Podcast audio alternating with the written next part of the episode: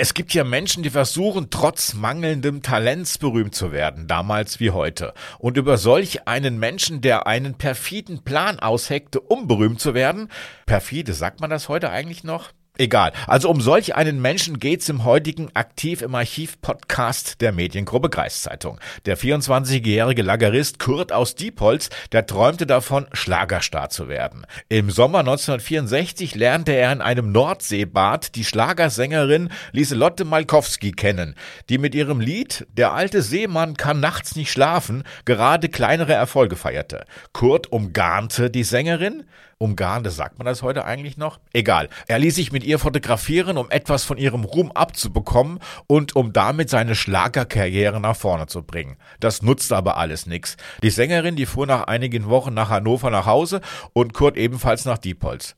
Zurück in Diepholz dachte Kurt sich nach einigen Monaten einen bösen Plan aus. Er präparierte Pralinen mit Gift, sandte diese Pralinen sich selber zu und nannte auf dem Absender Luise Malkowski Hannover. Dann ging er zur Polizei und zeigte die Sängerin an, um durch diesen Skandal eine mögliche Schlagerkarriere beginnen zu können.